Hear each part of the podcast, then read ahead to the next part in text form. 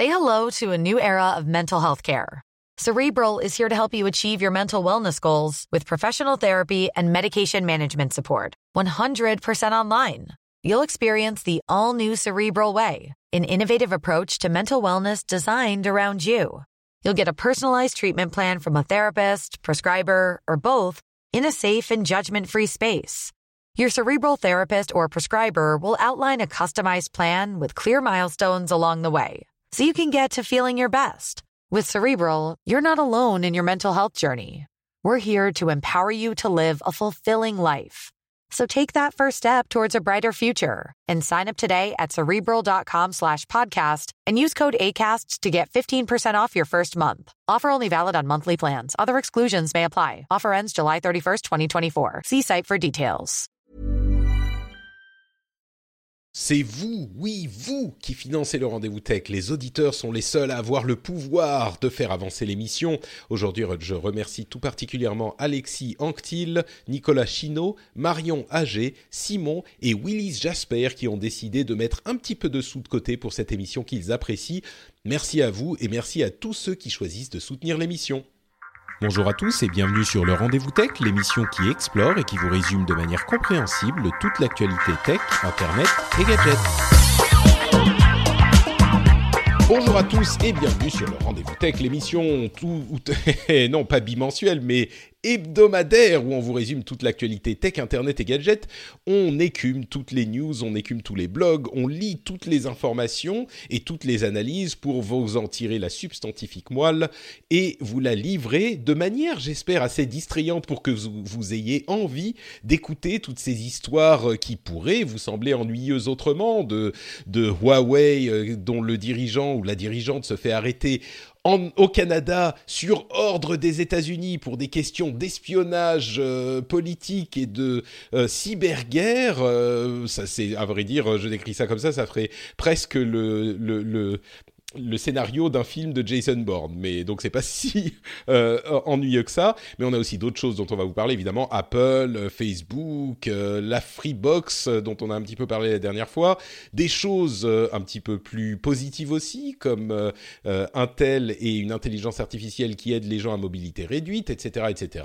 Mais pour euh, commencer, il faut évidemment présenter mon co-animateur, un journaliste de charme et de talent, à savoir Cédric Ingrand, qui se joint à moi pour cette émission. Comment ça va, Cédric? Salut Patrick, tu as raison, c'est de l'information, mais c'est aussi un peu du divertissement.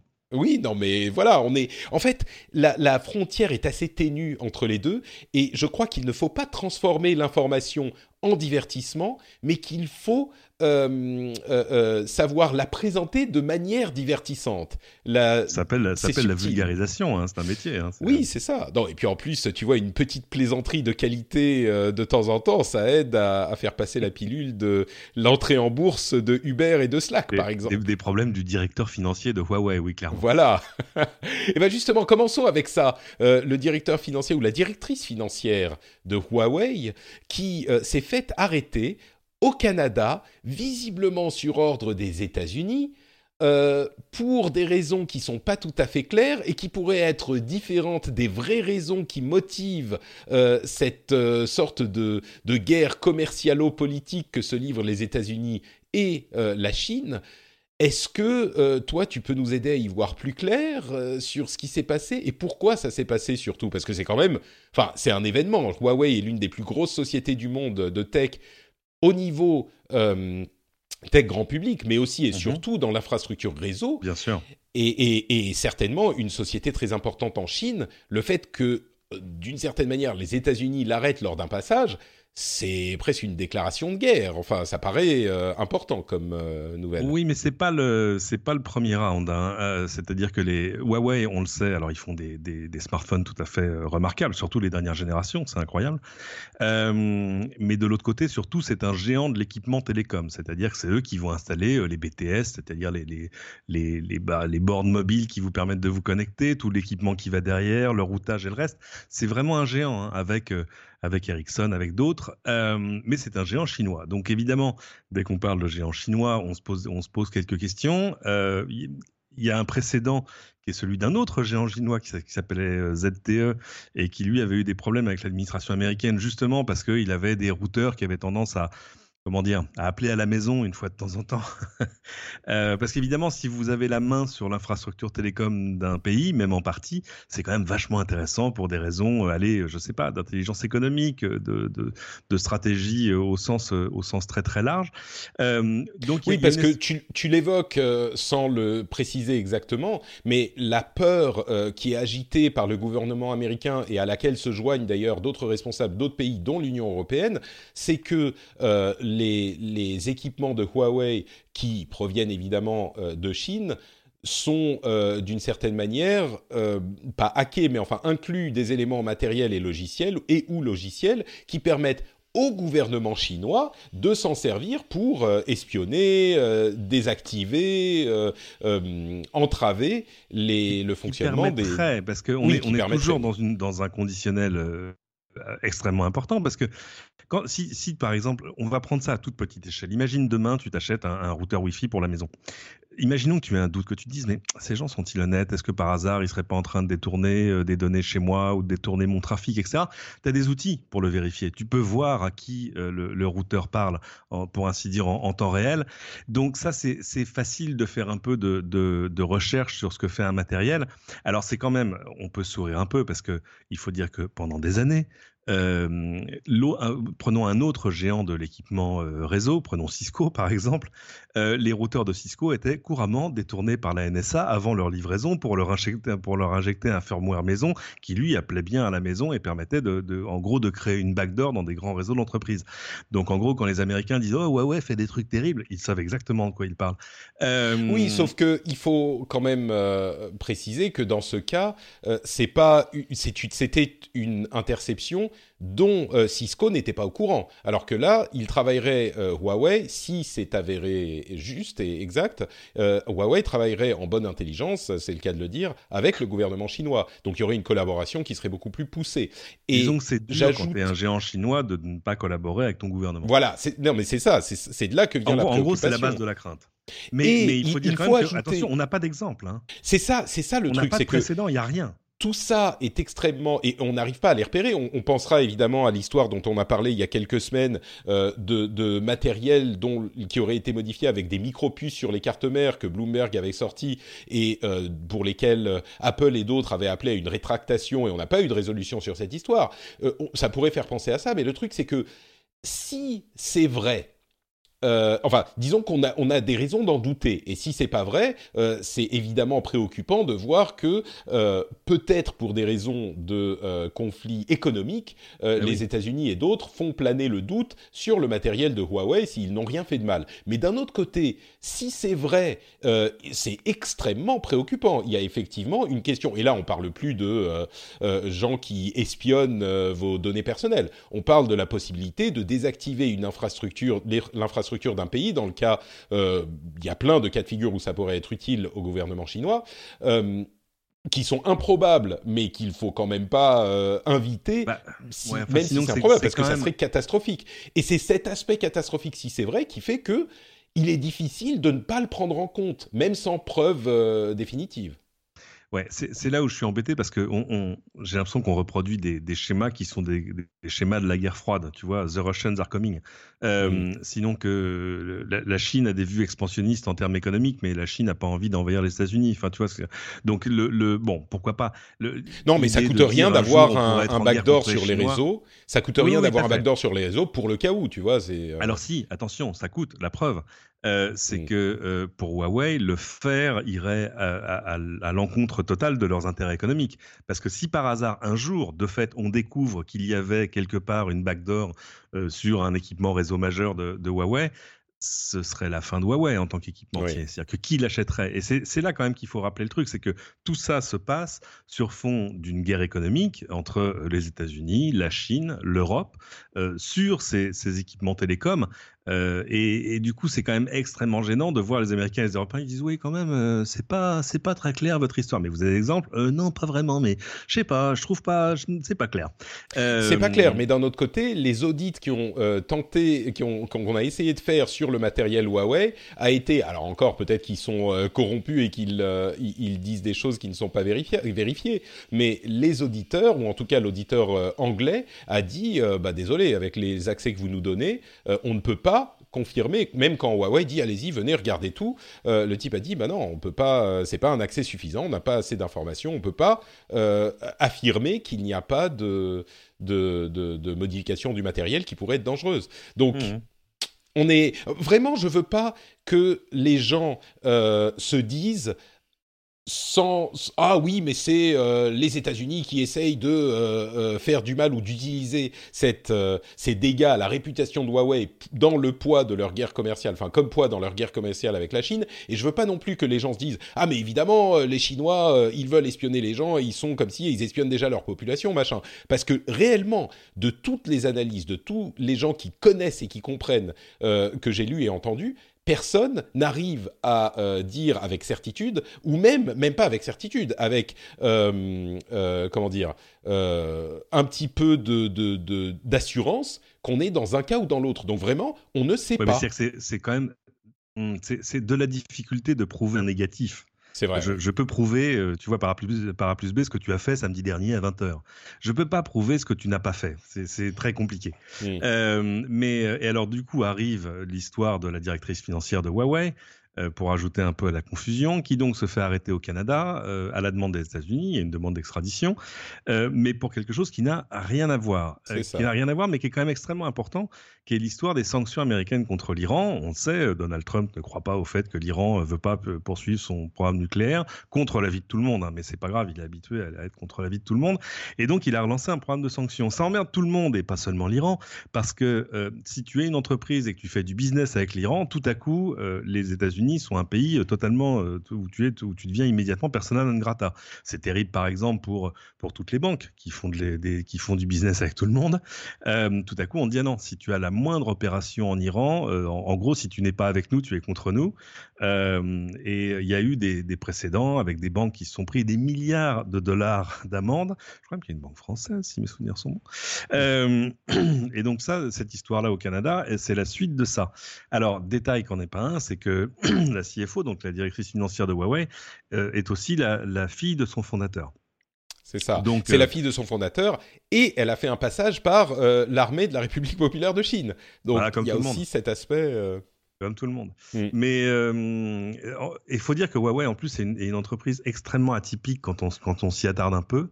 Moi, je pensais que j'ai pensé longtemps que c'était une société d'État. C'est pas du tout le fait. C'est pas du tout ça. C'est une société privée euh, dans laquelle euh, l'essentiel du capital, je crois que c'est 97%, est détenu par les employés. Avec une structure totalement bouleversante quand tu connais plutôt des structures de grandes sociétés à l'occidental. C'est-à-dire que je ne sais pas aujourd'hui qui est le CEO de Huawei et ça n'a aucune importance parce qu'il va être en, poste pendant six mois et pas plus. En gros, les employés qui sont propriétaires nomment un conseil d'administration et le conseil d'administration définit la stratégie et ce qu'il y a à faire. Et puis il nomme un, un, CEO, donc un PDG, mais qui va être là que six mois pour être sûr qu'il ne touche pas à la stratégie. il est juste là dans un rôle d'exécutant. Enfin, c'est euh, là-dessus, on est dans une société qui a, quoi 170 000 employés, si mes souvenirs sont bons. Euh, et ils investissent à la chinoise, c'est-à-dire absolument massivement sur la R&D. On voit les résultats avec la qualité de leur smartphone. On le voit moins avec le côté euh, équipementier télécom, parce que c'est des, équipements qui sont dans des armoires auxquels vous n'accéderez jamais.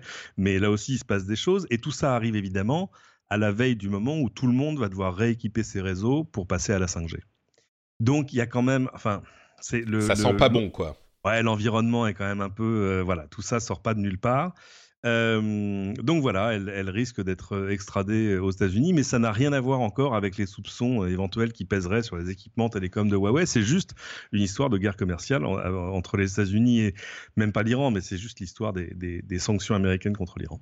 Effectivement, et donc la personne en question s'appelle Meng Wanzhou, et il semblerait qu'elle ait présenté un. Il y a une histoire de de, subsidiary qui n'est pas un subsidiary, mais une société une filiale. Enfin, et, en fait, elle aurait mal présenté une société fille de Huawei de manière à ce que certains investissements aient pu être possibles alors qu'il travaillait avec l'Iran. Et donc, il y aurait quand même une présentation, on va dire malhonnête, de quelque chose. C'est pas juste Huawei. Elle, elle a, il y a eu une déception dans ce qu'on lui reproche, en tout cas. Ensuite, une, à voir une tromperie, une tromperie, voilà. Merci.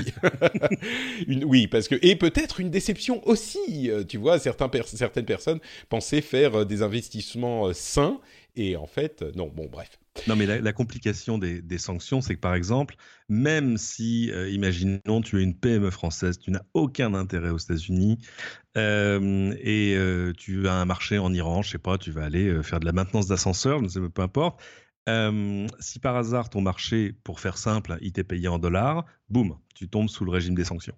Mmh. Euh, donc c'est quand même extrêmement compliqué de, de, faire quelque sorte de business que ce soit avec l'Iran. Je ne sais pas comment fait Air France par exemple, mais je crois qu'Air France a arrêté ses vols d'ailleurs pour Téhéran.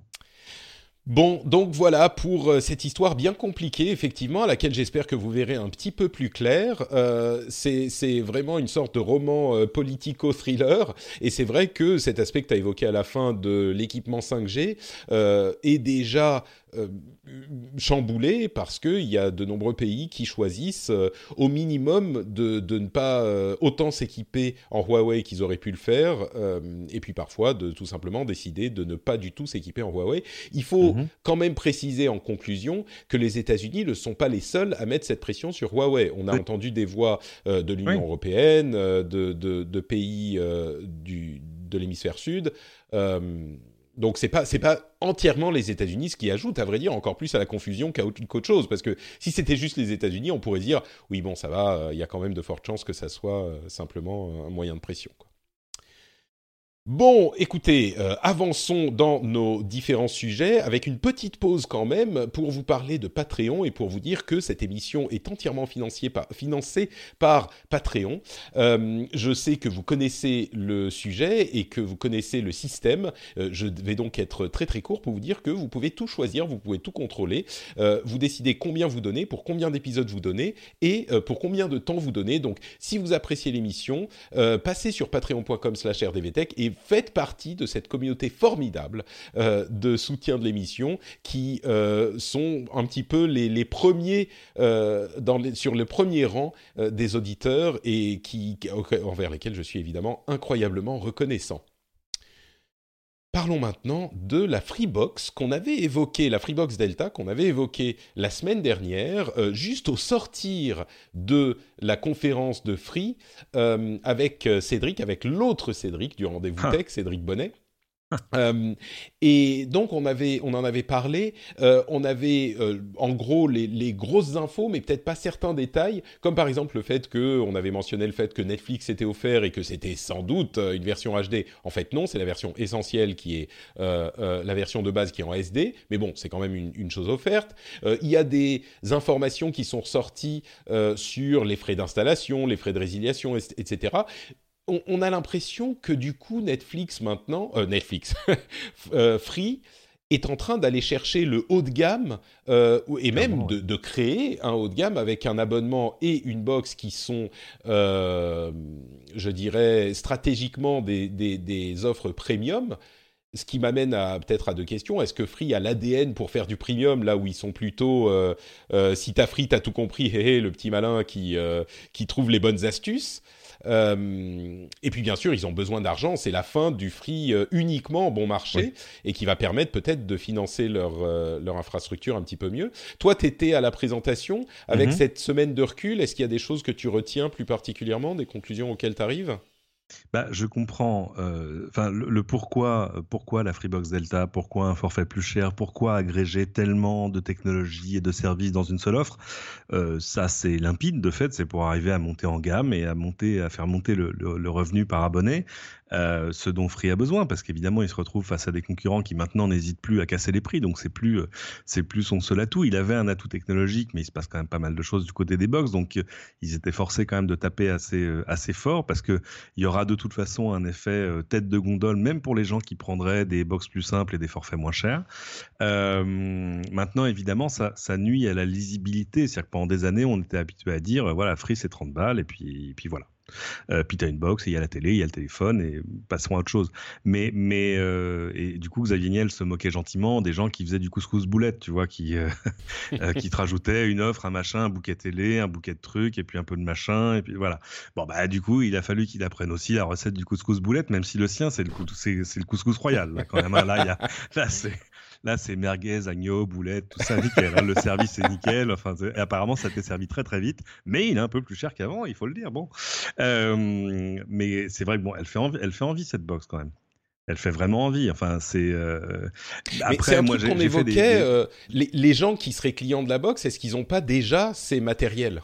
C'est une bonne question que j'ai posée plusieurs fois cette semaine dans, dans des mmh. papiers des sujets, euh, en disant bon, si vous avez déjà euh, un super routeur Wi-Fi de la mort, un NAS à la maison, un abonnement Netflix, etc., euh, etc., peut-être que finalement cette offre-là, elle n'est pas faite pour vous. Euh, alors vous pouvez, enfin vous pouvez faire, le choix de la prendre ou pas, parce qu'il y a quand même des choses qui n'iront, qui ne fonctionneront qu'avec la Freebox Delta, comme, comme le 10 gigabit ou l'agrégation de la DSL et de la 4G si tu n'as pas la fibre.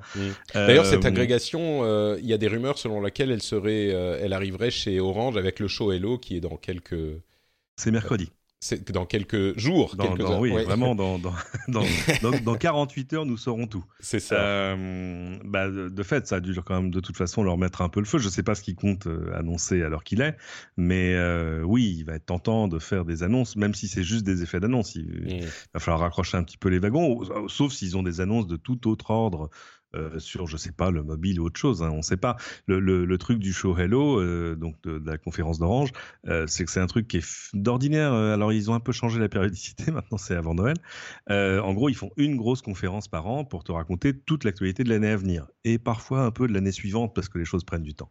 Mmh. Mais donc on va voir. Euh, donc, tu as souvent des annonces qui sont pas forcément extrêmement datées. C'est genre, ah, et cette année, vous verrez aussi ceci. Ah, très bien, mais ça sort quand? Alors que là, c'est vrai que Free a fait sa conf au moment où il sortait la Delta, donc c'est pas mal. Euh, mais oui, de fait, pas, c'est pas donné. Et, et du coup, euh, il y, a beaucoup de gens. Enfin, je me dis, cette Freebox, elle est peut-être intéressante pour certains qui sont pas les, les super geeks, pas les monsieur et madame tout le monde, mais ceux qui sont entre les deux et qui se disent ah ben hmm. la euh, sécurité c'est intéressant, la domotique ça me plaît bien mais c'est compliqué à mettre en place. Là c'est une offre tout hmm. en un. Peut-être, peut-être. Le truc c'est que euh, c'est que Free, leur ADN, c'est pas le service euh, qualité super plus plus à la Apple, quoi. C'est, ils ont intérêt à développer leur service client, à avoir du, parce que les, les, trucs, il y a quand même, on, on parle d'Orange, évidemment, c'est le gros, le, gros, euh, encore le plus gros opérateur aujourd'hui, j'ai l'impression quand même dans la population, euh, quand tu dis je veux un truc de qualité, euh, oh, pas de qualité, mais un truc avec lequel je veux pas m'emmerder, tu dis plutôt bon bah je vais aller chez Orange, ça va ça va aller. Et s'il y a un problème, oui je vais attendre un peu en boutique, mais au moins ils vont le corriger. Free c'est un peu bon bah tu te démerdes quoi. Donc je sais pas s'ils vont y le problème le problème c'est que c'est on, est, on est tous en train de faire comme ça des études un peu anecdotiques, c'est-à-dire que euh, tu n'entends parler que des gens qui ont des problèmes. Euh, il n'y a plus, je pense, chez Free des problèmes systémiques qu'il y a eu sur le service client, mais ça, c'était il y a très très longtemps. Euh, donc, je, ne peux te dire que de manière anecdotique que moi, j'ai une connexion fibre depuis 4 ans et demi, 4 ans, chez eux, et que j'ai jamais eu le moins de soucis. Je, ne sais, je, je, connais même pas le numéro de la hotline. J'ai jamais eu à l'utiliser. là, je vais l'utiliser peut-être pour migrer, mais Alors, je vais attendre un peu parce qu'il y a quand même les frais de migration. Euh, et que, en gros, tu en payes moins si tu es un client fidèle, donc abonné depuis 8 ans. Et donc, évidemment, le lendemain de la con, je suis allé sur le site pour dire je veux migrer vers Delta. Et on m'a dit, eh ben, très bien, ce sera 149 euros. Ah, eh, mais non. Oui, mais c'est ça les mauvaises surprises dont on a. Eh, mais non, mais je suis un client fidèle. je me suis aperçu que mon abonnement datait du 15 décembre 2010. Donc, il faut que j'attende le 15 pour payer un peu moins cher. euh, D'accord. bon, donc au final. ou 100 ou peu importe. Au, final, euh, stratégiquement, c'est quelque chose d'intéressant pour toi. Euh, c'est une, une, réussite pour Free ou il est trop tôt pour le dire peut-être, mais. Moi, je sais pas. Honnêtement, pourquoi est-ce que je migre? C'est une super question. En fait, peut-être qu'il faut. Ah, tu sais pas. Je ne sais pas. si, mais c'est le côté, euh, c'est le côté shiny, shiny de dire j'ai une connexion fibre à 10 gigabits, mon pote. D'accord? À 10 gigabits. oui, sauf que là aussi, on a vu que la 10 gigabits, il faut évidemment, c'est logique, mais il faut qu'ils upgradent leur matériel derrière aussi. Donc, c'est pas pour tout de suite, quoi. Ah bon? Oh Désolé. Ah bah non. Ah, peut-être que toi, tu es, tu sais, parisien bourgeois, euh, tu es déjà dans les zones qui. Non, je suis déjà banlieusard et ça va pas s'arranger. Ah d'accord, bon. Euh, mais euh, alors attends, oui, alors j'ai vu le débit montant passe à 400 mégabits. Bon, en même temps, quand on disait c'était un gigabit synchrone, je me souviens pas avoir fait des uploads à un gigabit non plus. Hein, ça dépend quand même du serveur qui est de l'autre côté. Mais et de fait, il y a des histoires de connectique parce que c'est pas de l'éternel 10, 10 gigabits. Enfin bon, bref. Mais bon, t'as raison. En fait, j'ai déjà un NAS, euh, j'ai déjà ah, euh, j'ai un système de sécurité sans fil, mais il faut que je le pose. Euh, mais c'est surtout que tu vas passer de 30 euros à 60 euros si tu inclus la location de la box. Ah, mais tu passes pas vraiment de 30 euros. Ma, ma dernière facture, c'était 39 euros. D'accord. Et puis en plus, tu as une petite réduction sur l'abonnement Netflix, machin. Oui, bon. Ouais, voilà. Bon, euh, mmh. oui, c'est pas mal le kiosque. Hein, c'est bien d'avoir un kiosque, hein, accès à toute la presse en fait. C'est pas mal. Euh, et puis, je sais pas ce qu'il y a d'autre, mais mais euh, et puis bon, quand même, c'est le Freebox Player, cette enceinte de Vialet. Moi, j'ai envie de l'entendre, même si j'ai des Sonos. Donc en fait. Mais comment tu la poses ce truc triangulaire à côté de ta télé? Il faut pas la mettre de côté parce que tu sais, c'est toutes ces questions qu'on s'est pas posées à l'origine qui, une fois retombées du du Reality Distortion Field de, de Xavier Niel non, c'est vrai. C'est euh, bah, c'est le problème du couscous boulette quoi. C'est euh, si tu voulais juste euh, un peu un peu de semoule, des merguez et des légumes et pas trop de sauce, bah, c'est pas de ça qu'il il te fallait peut-être pas la totale. Mais mais quand même, non. Moi, pour l'avoir vu et touché, bah, elle fait envie et en tout cas, ils ont pas raté leur coup. C'est-à-dire qu'on attendait une box qui déchire et dans l'ensemble, c'est une box qui déchire. De fait, elle déchire. Très bien. Bon, écoute, euh, merci pour ton retour. Est-ce qu'on peut parler un petit peu d'Apple quand même? Parce que ça fait quelques épisodes qu'on n'en a pas parlé, mais on va en parler euh, un petit peu en bien et puis un petit peu en mal. Euh, en mal d'abord, enfin en mal, en fait on s'en fout, mais il semblerait que nous ayons la confirmation que leur dernier téléphone, et en particulier l'iPhone 10R, ne se vendent pas si bien que ça, puisqu'on entend de toutes parts des rapports selon lesquels euh, l'équipe marketing est sur le branle-bas de combat, euh, met en place toutes sortes d'opérations et de euh, mise en avant de, de l'appareil, des choses qu'ils n'ont jamais fait, comme par exemple, ils encouragent les gens à aller acheter un iPhone 10R sur la page de l'App Store. il y a des, des réductions importantes pour l'échange d'iPhone vers un iPhone 10R, etc., etc. Et de ce qu'on entend, l'équipe a été instruite de se mettre euh, vraiment euh, au travail sur le, marketing pour cet appareil spécifiquement. Donc, les rapports selon lesquels euh, les ventes de l'iPhone 10R en particulier, mais sans doute des modèles plus haut de gamme aussi, seraient décevantes, semblent se confirmer, ou en tout cas, on a plus d'indices qui vont dans ce sens. Ouais, c'est toujours très compliqué parce que, comme je dis souvent, le seul qui ait une vue globale sur tout, euh, sa chaîne d'approvisionnement, les ventes et le reste, bah, c'est Apple. Non, bien sûr, mais euh, enfin là, tu avoueras que ça fait quand même beaucoup d'indices euh, à la je suite. Sais pas, ils, ont dit que c'était leur téléphone qui se vendait le mieux. Oui, mais c'est la manière de présenter les hein. choses. ils ont dit c'est le téléphone depuis qu'il est sorti, c'est notre téléphone qui se vend le mieux, mais c'est aussi le moins cher par rapport à des téléphones qui étaient sortis un mois avant. c'est un petit peu le genre de truc, le genre de cas où je vais pas dire, je suis pas très fan de l'idée, euh, les chiffres, on peut leur faire dire ce qu'ils veulent, mais on peut toujours présenter les choses d'une manière. Hein, euh, oui, non, mais c'est ça. les, les, télé... c'est notre téléphone qui se vend le mieux. Qu'est-ce que ça veut dire? Euh, Votre autre téléphone récent, il est sorti un mois plus tôt, il est 300 euros plus cher oui, je sais pas, je sais pas si je peux. Apple, chez Apple, il y a des gens qui savent bien écrire, qui savent très très bien écrire. Euh, il y a, il y a souvent des phrases que tu entends dans les keynotes et où tu te grattes la tête en disant ah, attends, attends, mais quand et tu t'aperçois que euh, par exemple c'est euh, la phrase commence par in our opinion ah, c'est une opinion. Alors, ah, bah, alors, alors c'est bon. On va pas vous, voilà, on va pas se reprendre sur les faits. Mais euh, en tout cas, je pense qu'ils ont, ils ont beaucoup, beaucoup d'espoir pour ce téléphone. Et puis en plus, c'est Noël et c'est un chouette téléphone de Noël, même s'il est quand même, euh, mm. c'est un truc un peu cher à mettre hein, sous le sapin. Mais, mais voilà, c'est. Oui, peut-être que l'idée est de le pousser. De ouais, de le pousser encore plus plutôt que de, ou peut-être un peu des deux. Peut-être qu'il y a aussi des ventes un petit peu décevantes, mais c'est juste, ils se sont dit, euh, ah, c'est notre occasion de de, de, de là en faire quelque chose de plus significatif. Euh, quelque chose de plus positif, euh, en tout cas un produit euh, qui a connu plus de succès, c'est les, les, les, des produits qu'on n'attendait pas forcément, les AirPods.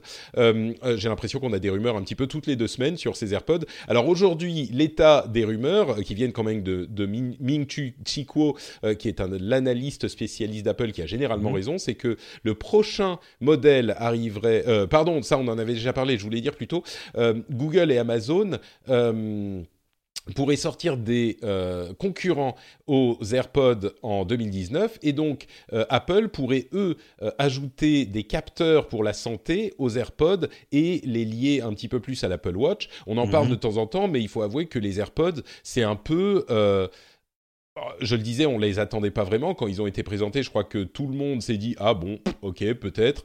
Et tous ceux qui les ont utilisés euh, plus d'une demi-heure se sont retrouvés complètement conquis. Euh, c'est mon cas aussi. Aujourd'hui, on, les voit absolument partout. Moi, j'en parlais, je les ai récupérés euh, au moment de la sortie et j'essayais de prêcher la bonne parole à tous ceux qui étaient autour de moi, qui, qui, ne me comprenaient pas parce qu'ils étaient absolument éberlués par l'air débit débilifiant que j'avais avec ces trucs dans les oreilles. Mais il n'empêche, aujourd'hui, euh, c'est devenu un produit hyper euh, populaire. On en voit partout, en tout cas euh, dans Paris et, mhm. dans les capitales que je fréquente. c'est un produit qui a énormément de succès. Il n'est pas très surprenant de voir que Google et Amazon voudraient, enfin Amazon peut-être un petit peu, mais en tout cas Google voudrait des vrais compétiteurs, même si on a déjà vu des modèles qui n'étaient pas très convaincants. Bien sûr, Samsung a fait les siens, Huawei a fait les siens, enfin ils sont euh, Xiaomi aussi, je crois. Euh, mais c'est alors c'est une affaire de goût parce que les, les, concurrents sont souvent livrés, tu vois, avec plein d'embouts différents pour les adapter à la forme exacte de ton oreille. Apple, ils ont décidé qu'il y avait une forme d'oreille et que voilà, c'était très bien comme ça, mais ça, c'est très Apple. Euh, du coup, euh, moi, j'en ai beaucoup essayé, euh, j'en ai porté pendant quelques semaines et non, ça, ça avait tendance, pas forcément à me tomber des oreilles, mais j'avais toujours peur que ça me tombe des oreilles. alors que mon épouse, par exemple, elle, elle adore les siens et quand mm. elle part et qu'elle les oublie à la maison, c'est une crise, quoi. Et donc, moi, je suis, ouais, je serais ravi de voir la nouvelle version. Je sais pas s'ils vont toucher au design proprement dit ou s'ils vont juste intégrer de nouvelles fonctions à l'intérieur. Moi, j'aimerais bien qu'on voilà, puisse les customiser un tout petit peu pour que ça me tienne mieux dans les oreilles. Il y a, euh, pour expliquer aux gens qui n'apprécient pas le, enfin qui connaissent pas euh, cet appareil, bien sûr, vous le savez, c'est des écouteurs sans fil, mais des vrais écouteurs sans fil euh, qui n'ont aucun fil, et c'est ça qui change tout en fait. Il y a plein de gens qui disent ah bah oui, des, écouteurs Bluetooth, je connais. Il y a des, des, très bons écouteurs Bluetooth. Alors la qualité du son est pas incroyable, mais c'est pas ça qui est intéressant, c'est qu'ils sont minuscules. Ils ont le design génial de cette boîte dans laquelle on les range, qu'on se glisse dans la poche et qui les recharge. Donc on a besoin de les recharger vraiment même avec une utilisation relativement euh, fréquente, une fois par semaine, euh, et, ça suffit.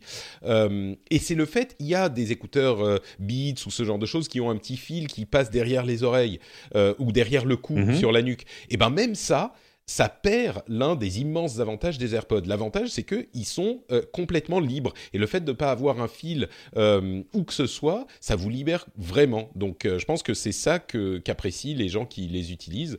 bref, on a, a pas encore Et puis la, recharge dans le dans la petite dans le, boîtier, tout ça. Non, non, tout ça. Pour moi, c'est le meilleur produit Apple de ces cinq dernières années. C'est le design est intelligent, c'est utile, ça fonctionne bien. Bref. Mieux que la montre.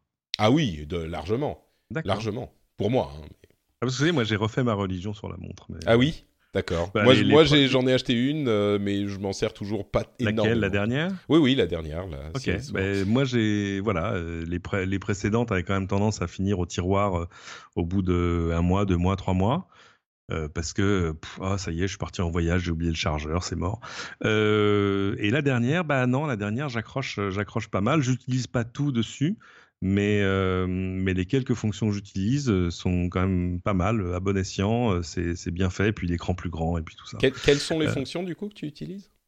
des trucs bêtes, hein, comme par exemple dès qu'il y a un truc qui est en train de jouer à partir de ton téléphone, que ce soit euh, de la musique sur l'autoradio, que ce soit euh, euh, un clip YouTube que tu es en train de regarder sur la télé au travers de Chromecast, bah, tout à coup tu peux régler le volume directement sur la montre ou même faire pause ou arrêter. C'est quand même pas mal pour dire aux enfants c'est fini le dessin animé, bim, maintenant vous manger. Enfin, tu vois, non mais c'est des choses bêtes, hein, mais qui tout à coup vont te rendre service parce que au moment où tu en as besoin, bah, tu n'as pas besoin d'avoir ton smartphone dans la main. Je comprends.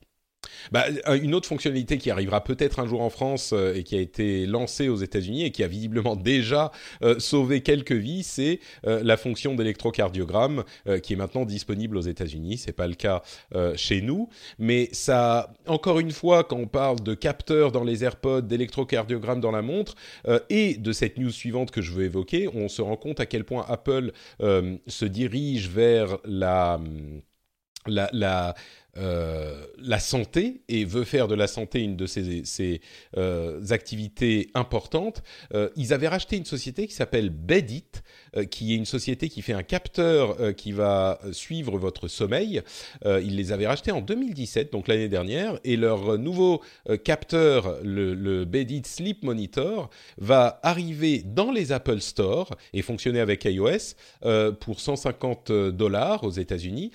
C'est toujours sous la marque Bedit donc ils n'ont pas vraiment intégré le produit à leur écosystème, mais il n'empêche que euh, je ne serais pas du tout surpris de voir ce genre de choses arriver euh, bientôt sous la, marque euh, Apple peut-être, ou en tout cas à être plus mise en avant chez eux, et peut-être que, ça devienne le, suivi du sommeil soit intégré à leurs efforts de santé. Ça, ça serait pas si surprenant. Je, suis toujours un peu circonspect sur, le, sur les, les, les, sleep monitors, sur les trucs qui surveillent ton sommeil, parce que c'est un peu comme euh, les compteurs d'activité qui vont te dire tu as fait 7800 pas aujourd'hui, et qui vont quand même tendance à voir sur la longueur à te dire régulièrement que tu as fait à peu près la même chose, parce que ta vie est ainsi faite. Peut-être que le dimanche tu fais du sport, donc tout à coup tu vas faire 12 000, mais euh, sur le sleep monitor ça va être un peu pareil. Je, tu vas pas forcément révolutionner ta vie autour de ce que va te dire le sleep monitor, parce que tu le sais si tu dors bien ou pas assez, ou plus ou moins, etc., etc. Sauf dans des, dans des cas un peu extrêmes. Mais euh, aller acheter quelque chose de plus, euh, enfin, je pense qu'il y a un petit effet raclette sur ce genre de truc. C'est-à-dire que tu dis, ah, ça y est, je vais enfin bien dormir. Je vais savoir pourquoi je me serais réveillé euh, fatigué. Non, parce qu'il va te donner des données qui, des datas qui vont être quand même assez cohérentes dans le temps et, et qui, au bout d'un certain temps, vont arrêter de te rendre des services. Donc, c'est intéressant comme, comme service ou comme fonction implicite d'un autre appareil, par exemple la watch ou par exemple autre chose. Euh, maintenant, euh, ceux qui l'ont tenté euh, sont, en sont un peu revenus. Je me souviens de WeThings, qui a encore d'ailleurs ça au catalogue, ce truc que tu mets sous ton matelas et qui arrive à faire un monitoring. T'imagines un truc qui arrive à faire un monitoring de ta fréquence cardiaque au travers du matelas, etc. Bon, c'est intéressant, mais, je doute qu'au-delà de quelques semaines, tu sois surpris parce que tu trouves comme data le matin. Je me demande si euh, Apple, justement, euh, qui a peut-être des moyens euh, plus importants qu'une société même comme WeThings, ne pourrait pas se servir de ces choses-là pour avoir un petit peu plus d'impact, signaler quand il y a des problèmes, enfin, je ne sais pas, mais leur, ampleur étant plus considérable, peut-être que eux réussiront à aller plus loin que simplement te dire ah vous êtes réveillé quatre fois aujourd'hui, oui, et après je fais quoi? Oui, c'est que lui, par exemple, oui, tu as parfaitement raison. Euh, eux pourraient par exemple le mettre en relation avec les données d'activité ou de, santé ou voilà que tu récoltes sur la watch, sur le smartphone, le temps passé sur tes écrans, etc., etc. Moi, j'étais euh, surpris que quand WeThings était à vendre, donc pour la seconde fois, euh, Apple se soit pas mis sur les rangs parce qu'en plus, ils, je dévoile pas de secret d'État, hein, ils se connaissent très bien. Hmm. Euh, un jour, j'étais sur le stand de WeThings à CES et puis en train de parler à Cédric Hutchings, encore un autre Cédric, qui est l'un des fondateurs, et, euh, arrive un monsieur aux cheveux gris, euh, charmant. Je regarde son badge, il a un nom, je me suis un nom, tu vois, normal, très américain, et avec, alors il a, il avait un blouson, je crois Stanford ou un petit sac à dos Stanford, et d'ailleurs sur son badge, il y a marqué Stanford University. Et Cédric Hutchings me dit, attends, excuse-moi, je te laisse une minute parce qu'il faut que je lui parle. Ah, très bien. Et il va le voir et il revient. Je dis, c'est un ami à toi. Euh, non, c'est le patron des activités de santé d'Apple. Ah, très bien. Euh, donc j'ai été étonné parce qu'en plus, dans, dans l'éthos de la marque, du design et du reste, euh, ça, ça cadrait pas mal. C'est des appareils en plus qui sont déjà en vente dans tous les Apple Store. Euh, et je pense que ça aurait pas été dispendieux pour Apple de le racheter. Donc s'ils l'ont pas fait, c'est qu'ils estiment que c'est pas eux de le faire. Donc tout va bien. Moi, je, on est ravi que les fondateurs aient repris WeThings à Nokia. Que WeThings soit revenu dans le giron national. Euh, bah parlons justement un petit peu de choses, non pas justement parce que c'est pas le giron national, mais ce sont des choses euh, qui font avancer le monde. Euh, et je pense que cet événement va effectivement faire pousser un ouf de soulagement à l'ensemble de notre nation, puisque il semblerait, selon mes informations confidentielles, que un certain Cédric Ingrand ait reçu un mail l'informant qu'il peut enfin, enfin commander sa Tesla. Dis-nous, est, comment as-tu vécu cette expérience exceptionnelle? Écoute, euh, j'avais un peu la chair de poule. Parce qu'il faut dire que la, la- Non, mais tu 3, l'attends. je- On plaisante, mais c'est vrai que tu nous parles de Tesla depuis longtemps. C'est quelque chose qui te fait très envie et que tu attends depuis, depuis longtemps, surtout Donc le c'est modèle la, 3. la modèle mais- 3, hein, parce que moi j'ai un, salaire de journaliste. hein, euh, et, et déjà. Oui, déjà, il y en a une bonne partie qui va partir dedans, j'imagine. Ah, euh, C'est-à-dire que c'est plus la, la voiture à 40 000 qu'à 100 000. Euh, et euh, en fait, moi, je m'étais levé très tôt le matin, un, un beau matin de mars 2016, euh, le 31 mars, c'est-à-dire la veille de la, de la conférence de presse où, où Elon Musk devait dévoiler la Model 3, euh, pour aller à leur concession de Chambourcy et leur laisser 1000 euros euh, pour avoir le droit de pré-réserver ma Tesla. Et, euh, et depuis, on attendait, on attendait beaucoup. Alors, ils ont été très transparents sur le fait que ils allaient commencer par livrer les États-Unis et le Canada, en commençant par la côte ouest, puis la côte est, puis machin, puis, l'Europe, ça y est. Euh, les Anglais seront servis en dernier parce qu'il faut changer le volant de côté. Bien fait. Euh, ça vous apprendra. Et, euh, et donc, quand, enfin, ils envoient des mails régulièrement. Depuis le premier jour, j'ai un, petit dashboard avec un login mot de passe sur le site Tesla où il y a une image d'une Model 3 avec marqué la Tesla de Cédric. Mais pour l'instant, la seule chose qu'il y avait, c'était un numéro de série. Et, euh, donc, quand arrive enfin le mail disant ça y est, vous pouvez configurer votre Tesla Model 3, euh, bah, ça, ça fait plaisir. Euh, alors, pour l'instant, évidemment, ils font comme aux États-Unis, c'est-à-dire qu'ils commencent par ne proposer que les modèles haut de gamme. Euh, C'est-à-dire avec euh, deux moteurs, la plus grosse batterie et le reste. Donc, euh, premier prix, euh, 53 500 euros. Du coup, je vais attendre. hein. Euh, mais euh, et alors, il y a un truc qui m'a quand même un petit peu dégonflé mon enthousiasme, c'est que je- je- j'ai fait un copier-coller du mail sur Twitter, etc. Et quelqu'un m'a dit Ah bah oui, moi, moi aussi je l'ai reçu, mais moi je l'ai commandé le 14 novembre dernier.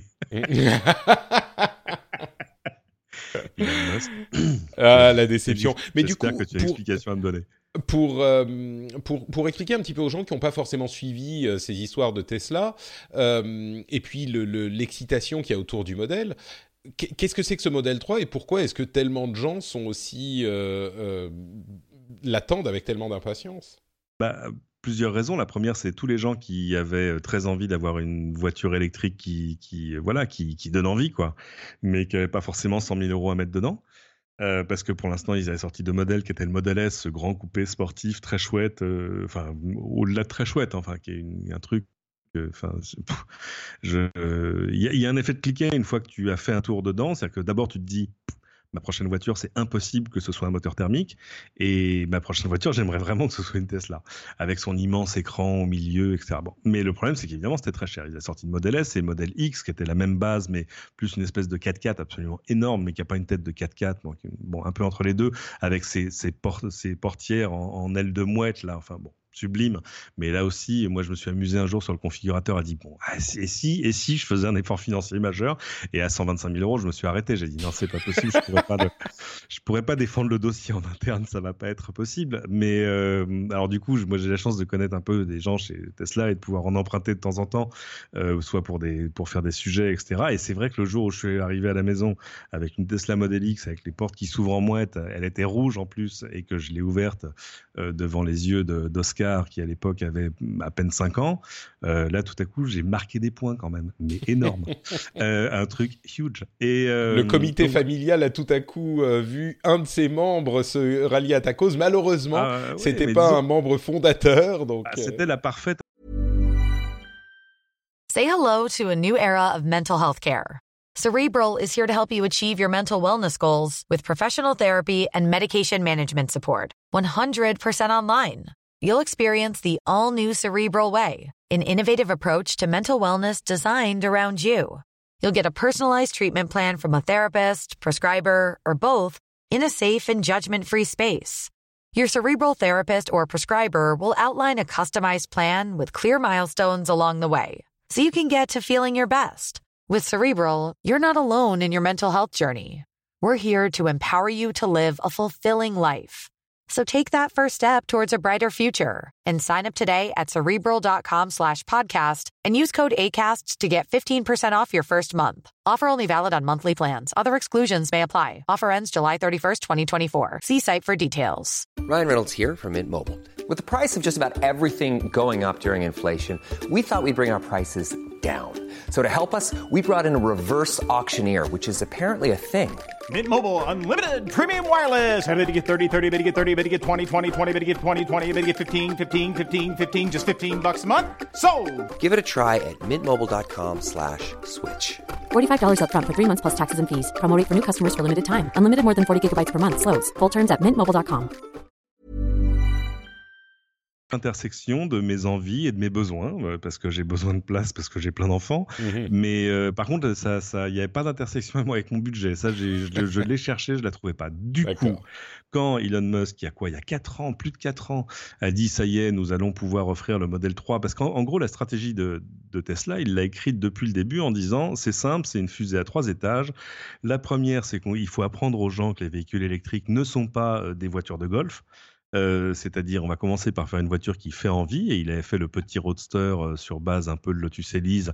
Ils en ont vendu quoi quelques milliers, pas plus, mais tout à coup, voilà une voiture électrique qui allait très vite, euh, qui était agréable à conduire, etc. Le deuxième étage de la fusée, c'était Model S, Model X, c'est-à-dire de faire des voitures de luxe très sûres, avec beaucoup d'autonomie, faciles à utiliser, etc., plus intelligentes que les autres. Super, mais très cher. Tout ça au service de, euh, du développement d'une berline normale, j'ai envie de dire. Et ça, c'est le modèle 3.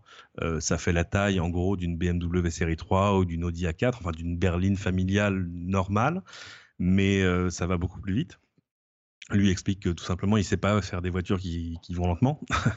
C'est évidemment 100% électrique, mais ça a de l'autonomie. Il n'y a plus rien sur le tableau de bord. Il n'y a plus qu'un grand écran central quasiment et quelques commandes autour du volant. Euh, moi, je me suis déjà assis dedans. J'ai jamais pu la conduire encore. mais Je suis déjà, déjà assis dedans. C'est vrai que quand tu es habitué au paradigme habituel de l'automobile, c'est assez confondant. Et la promesse, c'est d'arriver à faire un modèle qui va coûter 35 000 euros avant les primes écologiques diverses qui varient par pays. Euh, donc, ça veut dire qu'en France, on peut espérer l'avoir à moins de 30 000 euros. Et moins de 30 000 euros, tout à coup, c'est bouleversant. C'est-à-dire que c'est euh, c'est un truc qui peut bouleverser le marché assez rapidement. Euh, D'abord parce que du jour au lendemain, tu vas voir tous les VTC qui vont passer à ça, parce que tout à coup, ils auront plus de diesel à payer. Euh, je dis pas que ça va régler les gilets jaunes tout de suite, hein, mais, on, on sent qu'on est bien du côté de la solution, avec en plus la dernière version, et après je m'arrête, de l'autopilot qui est en version 9 et qui là commence à faire des choses absolument bouleversantes. D'ailleurs, il commence à, à parler du fait effectivement que euh, il pourra bientôt prendre les les ronds-points, les feux rouges, ce qui fait pas encore euh, l'autopilote, mais donc on Pour l'instant, l'autopilote, on va dire, il est, il est fait pour, euh, pour l'autoroute ou les grandes Mm. routes sans feu rouge, hein, donc ça marche très bien sur le périphérique. Euh, et il dit que oui, ils sont déjà en train de bêta-tester des fonctions pour arriver à gérer les feux rouges, les stops et les ronds-points. Et ça a l'air de rien, mais les ronds-points, t'imagines en, en, en software ce que c'est de gérer le rond-point, parce que Bien sûr. C'est à ta voiture de savoir quand est-ce qu'il faut y aller, euh, quitte à prendre un peu de personnalité pour dire bon chérie, je t'ai vu, mais je, quand même euh, maintenant j'y vais, d'accord. Mhm. Euh, donc ça, on attend, mais ce sera après, ça arrivera comme une mise à jour d'iPhone. Et alors dernière chose, et après j'arrête sur Tesla. J'ai décou- j'ai découvert dans les dernières 24 heures qu'il se passe quand même quelque chose en France qui va régler le problème de plein de gens qui auraient envie, mais qui n'ont pas les moyens de, de- de sauter le pas. J'ai vu qu'il y a des banques, une en particulier, j'ai aucune attache avec eux, mais je les cite quand même, c'est la BNP, euh, qui ont un prêt automobile spécial pour les voitures vertes, c'est-à-dire les voitures qui émettent moins de 20 grammes de CO2. En, gros, certaines hybrides et surtout les, les 100% électriques, euh, ils font un crédit à 1%. Enfin, même à 0,99%, euh, que tu peux pousser jusqu'à 9 ans. Donc, c'est-à-dire que, imaginons que tu mettes 25 000 euros pour payer ta Tesla. ça veut dire qu'à la fin des 9 ans, déjà, tu auras payé, je sais pas, 230 euros par mois. Et ton crédit en, en totalité, les, les intérêts des frais de ton crédit, le coût de ton crédit, au, bout de 9 ans, ce sera 1000 euros. Euh, tout à coup, ça va quand même permettre à plein de gens de, de passer à l'électrique assez rapidement. 1000 euros, ah oui, c'est non mais enfin c'est pas possible que 1000 euros? Oui, sur 9 ans. Euh, oui, non, ça paraît un calcul étrange. c'est le mais, coût du crédit. que Oui, oui, je comprends, je comprends, bien sûr. mais- Les 25 000 euros, tu paieras 26 000, tu auras payé 26 000 euros au lieu de 25. Oui, bon, euh, très bien. Effectivement, ça, ça peut en motiver certains. Euh, D'ailleurs, c'est complètement anecdotique, mais j'ai, pris un, Uber euh, il y a quelques jours et j'ai beaucoup discuté avec le chauffeur. Je suis sûr que beaucoup d'entre vous le, font quand vous passez dans un Uber, mais euh, il, m'expliquait que euh, donc lui il avait une Leaf, une Nissan Leaf, dont Uber payait une partie qu'il avait pris en leasing sur deux ans. Euh, alors évidemment, ça, coûte très très cher à payer sur deux ans, mais euh, il payait genre un millier d'euros par mois. Mais là, c'est un outil de travail euh, sur lequel les, les coûts sont calculés. Et il ne paye pas l'électricité puisqu'il passe beaucoup de temps à l'aéroport et que là-bas il y a des bornes de recharge rapides qui mhm. rechargent le truc en 40 minutes. il a aussi des bornes de recharge ici et là qui sont pas payantes. et du coup, il réussit à s'en sortir. D'ailleurs, j'ai l'impression, entre parenthèses, que la question du conflit avec les Uber est vraiment réglée. Maintenant, ça pose plus trop trop de problèmes. Ils sont acceptés, ils ont leurs règles, etc.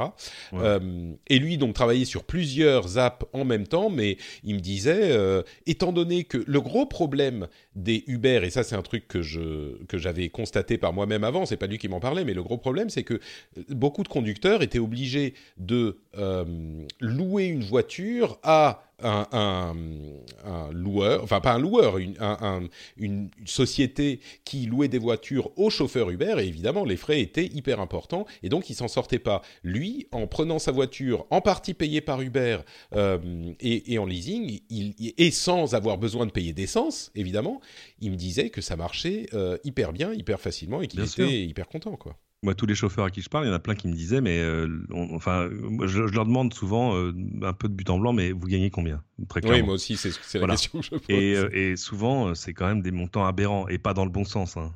c'est travail comme des fous pour arriver à dégager 1200 euros par mois, 1100, 900 parfois. Et donc, quand ils vous expliquent que par semaine, leur note de, de gazole, c'est 200 euros, euh, oui, tout à coup, pour eux, le passage à l'électrique, c'est, euh, enfin, ça se, ça se discute même pas. C'est-à-dire que euh, c'est quelque chose qui, va se faire très vite et je pense le, plus vite possible. Donc, oui, oui, attendez-vous à voir plein de modèles 3 et puis d'autres, hein, parce qu'il y a d'autres voitures qui vont arriver dans les rues assez rapidement. Bon, voilà donc pour Tesla et les véhicules électriques. Euh, parlons un petit peu de Facebook, tiens, euh, pour lequel il se passe des choses un petit peu inquiétantes. On va parler d'Australie euh, avec des backdoors inquiétantes aussi.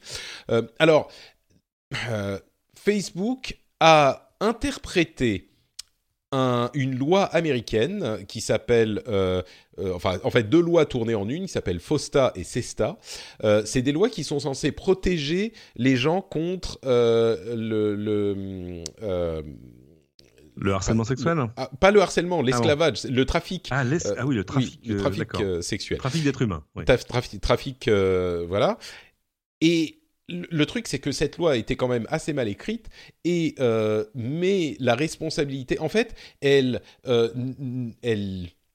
annule le safe harbor euh, qui dit que les hébergeurs de sites ne sont pas responsables du contenu qui est posté par leurs utilisateurs. Alors on sait qu'il a été euh, plus ou moins mis à mal ce principe par différentes lois et euh, différentes autorités au cours des années, mais là, euh, les, hébergeurs de services et les hébergeurs de sites sont responsables de ces trafics si, et, de tous les... Comment dire Toutes les euh, dérives illégales qui pourraient avoir lieu sur leur plateforme. Alors on peut se dire, euh, ok, c'est le genre de loi compliqué parce que si on exprime des doutes par rapport à euh, la mise en place, tout de suite, on a l'impression qu'on est en train de dire ah oui, mais donc vous êtes pour l'exploitation sexuelle des, des, des, jeunes femmes. non, c'est pas du tout ce qu'on dit. Mais là, mettons ce débat à part. Facebook a mis à jour ses conditions d'utilisation pour expliquer qu'il était désormais interdit d'exprimer euh, un certain nombre de choses et de dire un certain nombre de choses sur leur service, et c'est pas une plaisanterie, euh, de, mettre des commentaires suggestifs, comme par exemple euh, ah je veux passer un bon moment cette nuit, genre wink wink, clin d'œil clin d'œil, si c'est à caractère sexuel, du de l'argot sexualisé, la, et je vais vous passer tous les détails, mais c'est du même acabit. Ça, et ça va jusqu'à euh, le fait d'exprimer ses préférences sexuelles. Alors on parle de fétichisme, de euh, de rôle euh, sexuel, Mhm. de, de state of arousal, donc de dire euh, je suis super excité, etc. ouais.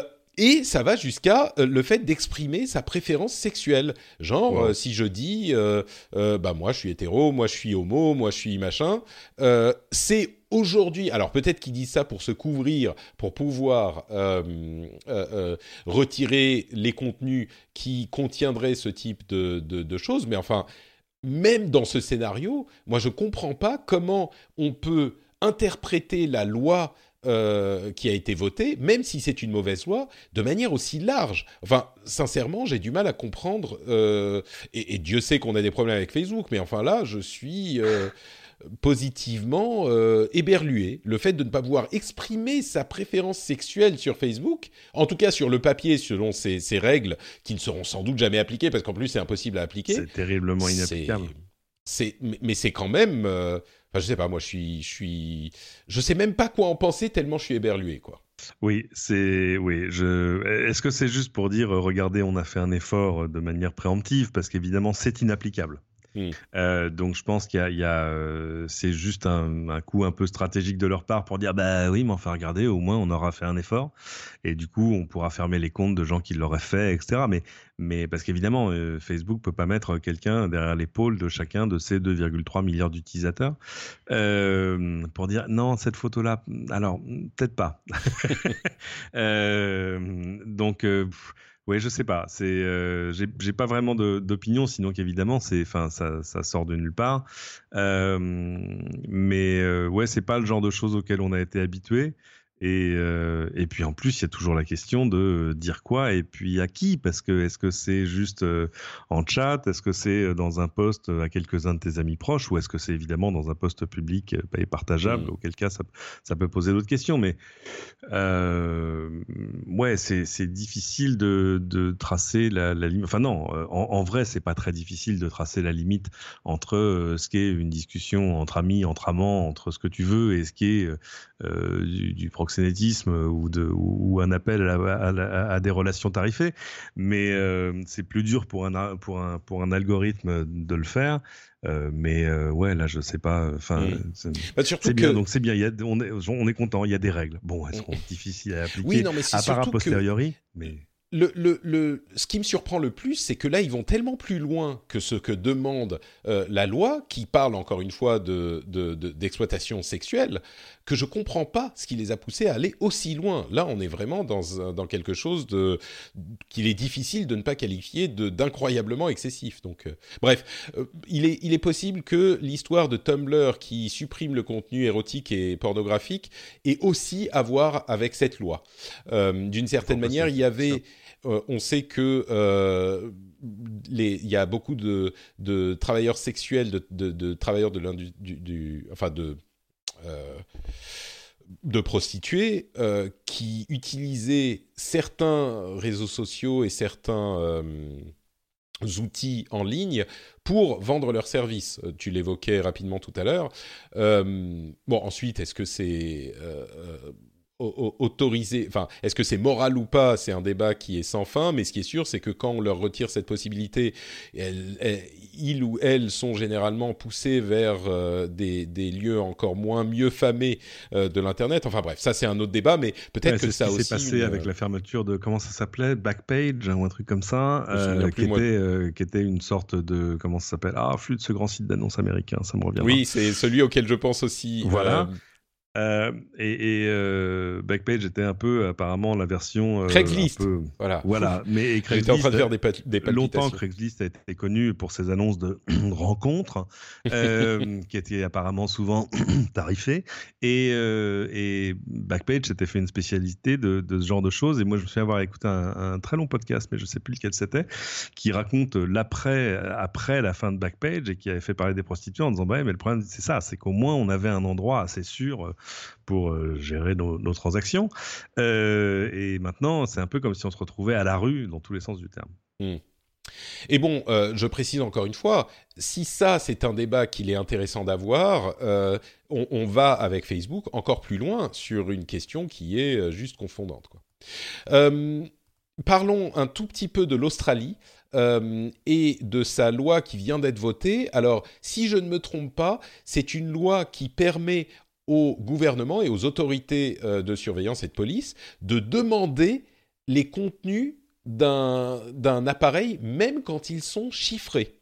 Euh, ce qui fait qu'on reparle encore de questions de backdoor. Est-ce qu'elles sont euh, implémentables sans qu'elles ne tombent dans les mains de personnes non recommandables? Et tous les, experts, tous les experts disent, à partir du moment où vous mettez un accès dérobé sur un appareil ou dans un service, au bout d'un moment, il arrivera dans les mains de quelqu'un qui ne devrait pas l'avoir. Ben Euh, voilà. Mais ce qui est vicieux avec cette loi, c'est que si je l'ai bien comprise, elle dit les constructeurs doivent nous fournir les contenus qu'on demande, qu'ils soient chiffrés ou non. Et après, vous vous démerdez. Donc, il n'adresse pas du tout la question du, euh, de, de la backdoor et de comment l'implémenter. Et, et, mais évidemment, le seul moyen, ça serait d'implémenter ce type de, de, de backdoor. Sauf que euh, les constructeurs, j'imagine, ne vont pas vouloir faire des appareils différents pour l'Australie. Et donc, Bah, euh, qu'est-ce qu'ils vont faire? Est-ce qu'ils vont juste arrêter de vendre en Australie? J'en sais rien. Euh, je sais pas si Pas la loi mais arrive pas en- seulement les constructeurs, mais il y a aussi tous les développeurs Oui, tout à fait. C'est-à-dire que si tu es WhatsApp, Telegram, euh, même Messenger.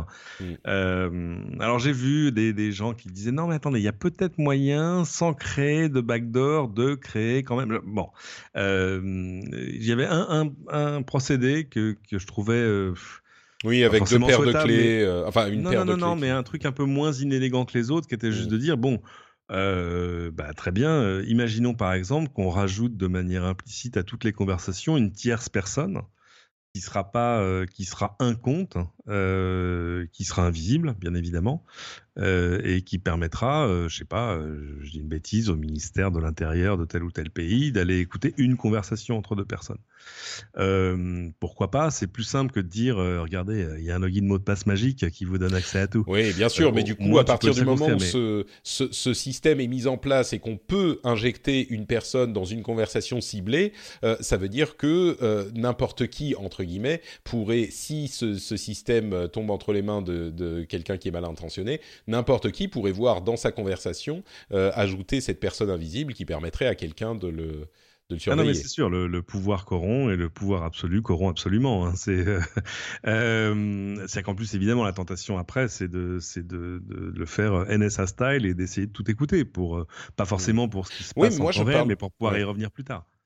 Enfin bon, bref, euh, l'Australie a voté cette loi. On va voir ce que ça va donner dans les mois à venir, mais ça va être un petit peu être un test euh, a priori de cette euh, de ce type de législation qui sont demandées par euh, certains pays et combattues euh, d'ailleurs par d'autres pays et par Bah, des. ça va être- et ça va être très compliqué parce que hum, parce qu'il y en a beaucoup qui ont fait de la protection du contenu des messages euh, un cheval de bataille. Je Bien pense sûr. à WhatsApp, je pense à je pense à Apple avec iMessage, euh, qui vont tout à coup se retrouver avec pour seul choix de se de se soumettre ou se démettre.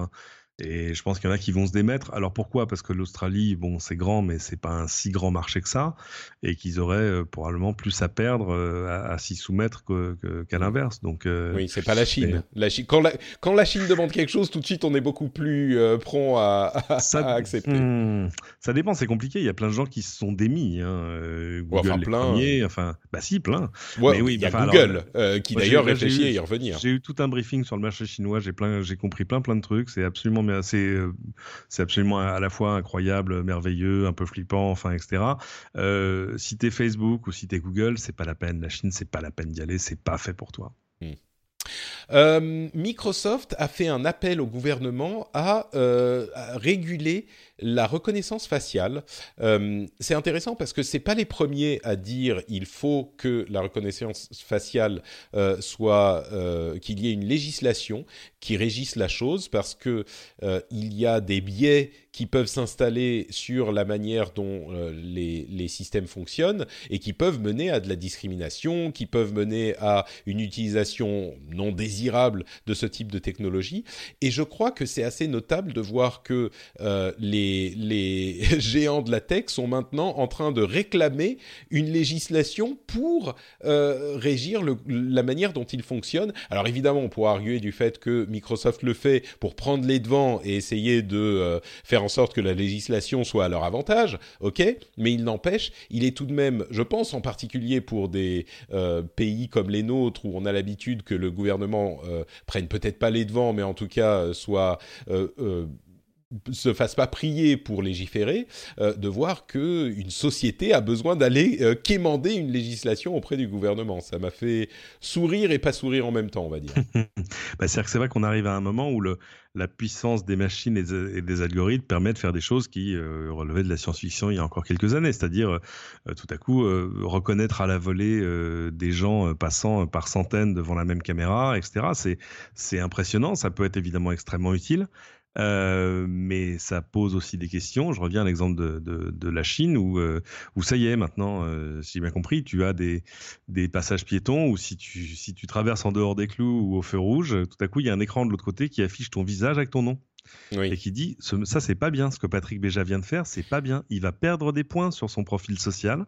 On et, avait on vous parlé et, on vous invite à ne pas faire la même chose. Bah, ça ça y est ça marche. Oui oui bah, on en avait parlé effectivement il y a deux ou trois semaines de cette question de, crédit social en Chine qui est maintenant euh, en train d'être implémentée à, Shenzhen. Mm-hmm. ou non à Beijing pardon. Euh, et j'ai été d'ailleurs surpris, je vais le mentionner, j'ai été surpris qu'il y ait euh, plusieurs personnes, pas beaucoup, mais quand même deux ou trois, qui ont répondu en disant euh, Oh mais enfin quand même, c'est quand même pas mal ce genre de système euh, comme ça, ça va pousser des... Je peux te présenter des, des gens très proches de moi mon épouse en l'occurrence qui était en Chine là qui dit bon je comprends c'est vrai c'est mais quand même c'est vachement bien les t'en compte les gens euh, traversent pas en dehors des clous. Enfin c'est quand même un système de contrôle social extrêmement efficace. Oui oui, ah oui c'est efficace c'est sûr. il faut reconnaître à la dictature un truc c'est que c'est quand même un système d'une efficacité redoutable. C'est ça. Euh, les, au moins les trains sont à l'heure. Euh, je veux dire Mussolini il avait des, des, des défauts mais les trains étaient à l'heure. Et, et c'est pas une exagération. Je voudrais préciser quand même parce qu'on plaisante, mais c'est pas une exagération de dire que euh, ce genre de procédés sont dangereux d'eux-mêmes. Euh, il n'y a pas de garde-fou dans ce genre de, de, euh, régime. Et évidemment, ces systèmes ne sont pas utilisés que pour euh, euh, euh, faire en sorte que les gens traversent dans les clous. Oui, évidemment, dans un système idéal où ça servirait que à, s'assurer de, de, la politesse de la population. Ok, peut-être à la limite, pourquoi pas, si on est un petit peu rigide. Mais euh, vous imaginez bien que la Chine ne va pas servir de ces systèmes que pour ça. Euh, on a eu, je le mentionnais, l'exemple de la Stasi euh, il y a quelque temps en, Allemagne de l'Est. ils voulaient s'assurer que tout soit dans les clous et pas que les gens qui traversent. Et quand on, sait ce que veut dire être dans les clous pour la République populaire de Chine, on comprend bien qu'il va pas falloir penser, dire ou faire quoi que ce soit qui n'est pas en bon accord avec les principes du communisme. et enfin voilà, c'est oh, des choses. Le communisme, comme, tu y vas, c'est compliqué maintenant le communisme à la chinoise. Hein, oui, enfin ils, ils, ils, euh, sont quand même, ils défendent quand même les principes euh, de la de la RPC qui est officiellement communiste. Euh, je veux dire, c'est ça qui. Oui, bah, c'est devenu un. Il y avait un nom pour ça, je me souviens plus ce que c'était, mais, mais disons que c'est du communisme de marché, donc c'est un peu c'est un peu Ça. Mais, oui, non, mais je veux dire culturellement, on parle de, de, de, des valeurs communistes qui sont défendus par le parti. Euh, évidemment, le marché est un marché qui est beaucoup plus proche du marché capitaliste parce qu'ils se sont rendus compte qu'il fallait un truc qui fonctionne. Euh, et peut-être qu'eux ont raison et qu'au final, euh, il faut être tenu par des, par des ficelles et, avancer dans la bonne direction tous ensemble comme un seul homme et que l'individualisme finalement n'est pas une bonne réponse. J'en sais rien. Mais si ah, on est... Il y a peut-être des choses liées au collectivisme qui fonctionnent parce qu'on est dans, sur un, dans un pays immense. Il y, a, il y, a, un pays que tu connais bien comme moi, c'est le Japon où ça marche un peu pareil. Euh, mais plus basé sur une sorte de, d'autocontrôle social euh, intériorisé dès la plus petite enfance. Euh, où on ne on, marche pas hors des clous parce que juste ça se fait pas, voilà. Et, et où c'est amusant, je voyais ça la dernière fois à Tokyo, tu as encore quand même des affiches dans le métro sur attention, hein, ne courez pas pour attraper votre train ou attention, mais soyez sympa, ne décrochez pas le téléphone dans un wagon. Ah bah non, on ne mange pas quand on est dans une rame, etc., etc. Et, et c'est amusant parce que je regarde ça en disant mais c'est on n'est pas très éloigné du, du, enfin tu vois des, des, je me souviens juste avant les JO à Pékin où euh, ils avaient enseigné au taxi et à tout le monde qu'il fallait pas cracher dans la rue.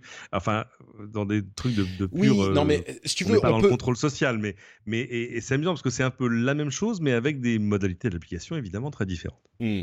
Oui, euh, disons que pour être très très clair, là où ça commence à devenir inquiétant, c'est pas tant pour le fait de marcher en dehors de clous, des clous, c'est euh, quand le gouvernement et, et c'est pas de la science-fiction, quand le gouvernement commence à décider quel type d'orientation sexuelle on a le droit d'avoir, euh, c'est ce genre de choses. Et, et c'est là que ça devient inquiétant parce que ce type de système permet ah au bah, gouvernement d'avoir un œil absolument partout, de savoir et de vous envoyer en camp de rééducation s'il estime que vous avez euh, un petit peu trop viré du côté du mauvais côté. Donc euh, on, plaisante. Enfin, les gens qui ont eu cette réaction sont sans doute euh, euh, pas tout à fait comprennent pas tout à fait. Peut-être qu'on l'a pas assez bien expliqué les implications que peuvent avoir ces systèmes. Mais c'est justement ça qui est inquiétant. Et, ils sont une minorité. Mais c'est ça qui m'inquiète, c'est que ne pas se rendre compte de du danger que représentent ces systèmes-là, c'est un, quelque chose que je que je n'imaginais pas. Pour moi, c'était une évidence. Et d'ailleurs, de l'autre côté, il y a évidemment, ça n'a pas raté, euh, des gens qui sont venus m'expliquer que Facebook, c'est déjà exactement pareil. Enfin, euh, ah oui, mais non. Enfin, bon, bref. bref. Ah oui, mais non, bref. parce que Facebook va pas t'empêcher de prendre un billet de train. Non, voilà. Et, Facebook ne va pas t'envoyer en camp de rééducation. Alors évidemment, si un jour un gouvernement euh, fasciste récupère les données de Facebook, là, ça sera peut-être une autre histoire, mais on parle plus de la même chose. Non, clairement. Euh, parlons de quelque chose de positif, tiens, avec euh, la reconnaissance euh, de, visage, la reconnaissance faciale. Il y a une, organisation d'aide aux personnes à mobilité réduite, donc des gens qui sont dans des fauteuils roulants, qui a travaillé avec Intel. C'est une, association qui s'appelle WhoBox Robotique, une société peut-être qui a développé, le Willy 7, qui est en fait une, euh, un, accessoire qui s'accroche à votre chaise roulante et qui va avoir de la reconnaissance faciale, qui va permettre de repérer certains mouvements de votre visage, euh, certaines expressions, comme par exemple euh, si vous faites un bisou, si vous faites un sourire, un demi-sourire, si vous froncez les sourcils, et reconnaître ça et suite à, chaque euh, différentes actions, euh, ou plutôt instructions que vous donnez par le mouvement de visage, euh, faire des mouvements avec la chaise qui est motorisée. Donc, vous voulez avancer, vous faites un sourire, vous voulez tourner à droite, vous faites un, vous froncez des sourcils, etc. Et évidemment, ça peut aider énormément des gens qui sont qui, n'ont pas l'usage de leurs bras ou de leurs euh, jambes euh, pour euh, c'était déjà possible mais il fallait avoir vous savez il y a des, outils du type une paille qu'on contrôle avec la langue ou la bouche des on pouvait avoir le souffle, des, voilà avec le souffle des, boutons qui s'appuyaient sur le front etc mhm. là j'imagine que le confort le confort sera quand même plus important. Bon ça va pas simplifier les conversations mais, mais... Bah, une fois que tu es arrêté. Souris, pourquoi tu fais la gueule? Mais bah, il ressourit. que veut-il me dire? Euh, Canal Play euh, n'est plus de notre monde. Je ne sais pas si c'est une bonne ou une mauvaise chose. J'avoue que je me suis jamais abonné. Ce qui était intéressant, je crois, dans les euh, déclarations de qu'est-ce que, que, je retrouve son nom? Maxime Sada qui, c'était que on avait vraiment l'impression que c'était Netflix qui était le responsable absolu de tous les maux. Euh, il dit Netflix est dominant, voire monopolistique. Euh, ils sont passés de 800 000 à 200 000 abonnés en deux ans, ce que et, et c'est marrant parce que pardon? C'est 800 000 à 200 000. 800 000 à 2 millions, c'est ça? Non, non, je veux dire Canal, Play, est passé ah, de 800 000 à, 200 000, ouais. Euh, et c'est comment dire d'un certain côté c'est vrai que Netflix est une société globale qui a une offre avec laquelle il est difficile de rivaliser mais d'un autre côté euh, Netflix ils sont quand même arrivés quoi en 2014 en France euh, oui, bah, oui 15 voilà 14 15 on a quand même, et ils ont 4 millions d'abonnés aujourd'hui, mais, mais Canal Plus avait quand même un certain temps pour réagir à l'internetisation du monde eh avant 2014, on va dire. Ça, c'est le, Donc, euh, le dilemme de l'innovateur. C'est difficile d'être d'être le prochain quand c'est toi le gagnant de la phase d'avant. Et quand tu as un business model qui s'appuie sur toute autre chose, qui était des abonnements beaucoup plus chers, etc. Ben oui, mm. c'est toujours comme ça. J'ai un petit peu de mal à avoir de la sympathie pour Canal+, euh, qui se plaint maintenant de, la puissance de Netflix, quand, bon, euh, ils ont eu 15 ans pour voir les choses venir, et oui, dilemme de l'innovateur.